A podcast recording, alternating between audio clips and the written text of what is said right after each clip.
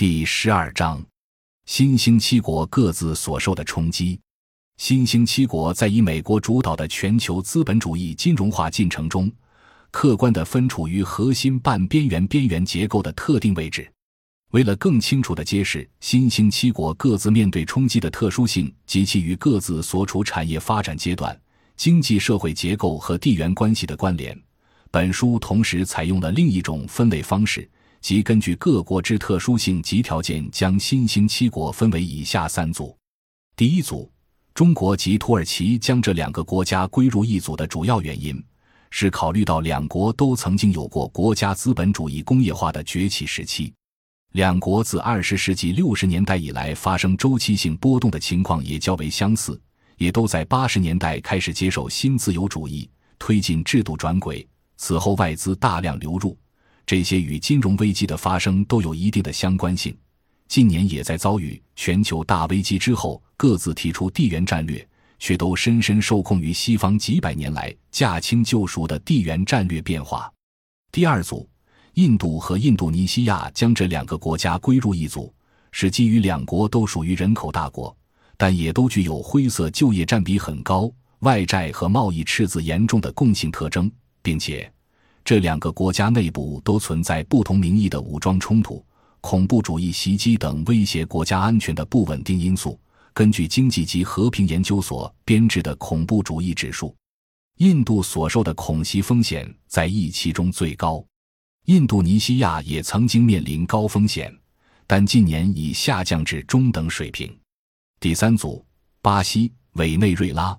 南非这三个国家都是因后殖民主义历史条件而造成严重主权负外部性的国家。巴西和委内瑞拉都属于陷入典型的拉美型城市化陷阱的国家，大城市贫民窟化加大宗农产品金融化，这使得两国贫富分化更加恶化。食品和一般消费品都依靠进口，国内民众的生活必需品价格过高。下层社会劳动力的实际成本接近甚至超过发达国家，更大大高于中国、越南、泰国等依靠自给自足的小农村社经济实现危机软着陆的国家。从根源上看，巴西和南非的国民经济都始终残留和延续着昔日的依附型殖民地经济模式。由于土地及主要经济资源高度集中于占人口少数的前殖民者后裔及跨国资本手上。财富分配高度不公，社会矛盾视同干柴烈火，民间却缺乏有理论创新基础的自主化与解读。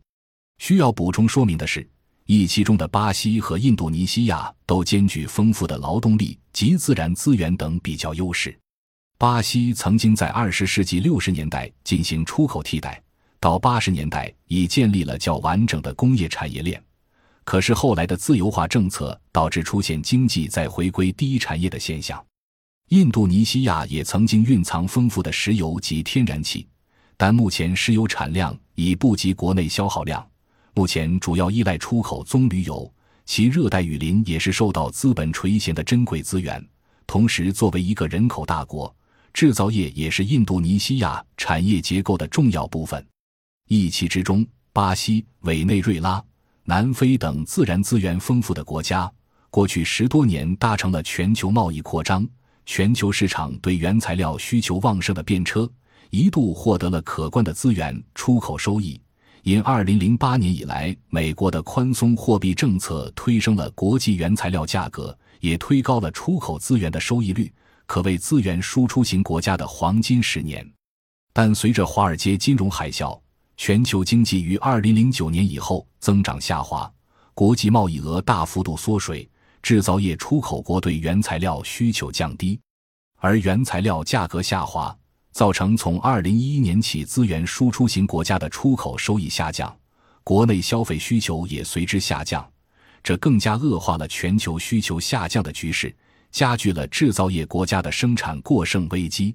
在这种恶性循环形成之际。二零一三年后，美国收缩货币政策，外资撤出新兴市场，成为压垮骆驼的最后一根稻草。曾经风光一时的以资源输出为命脉的国家，虽以各自不同的形式陷入危机中无法自拔。感谢您的收听，本集已经播讲完毕。喜欢请订阅专辑，关注主播主页，更多精彩内容等着你。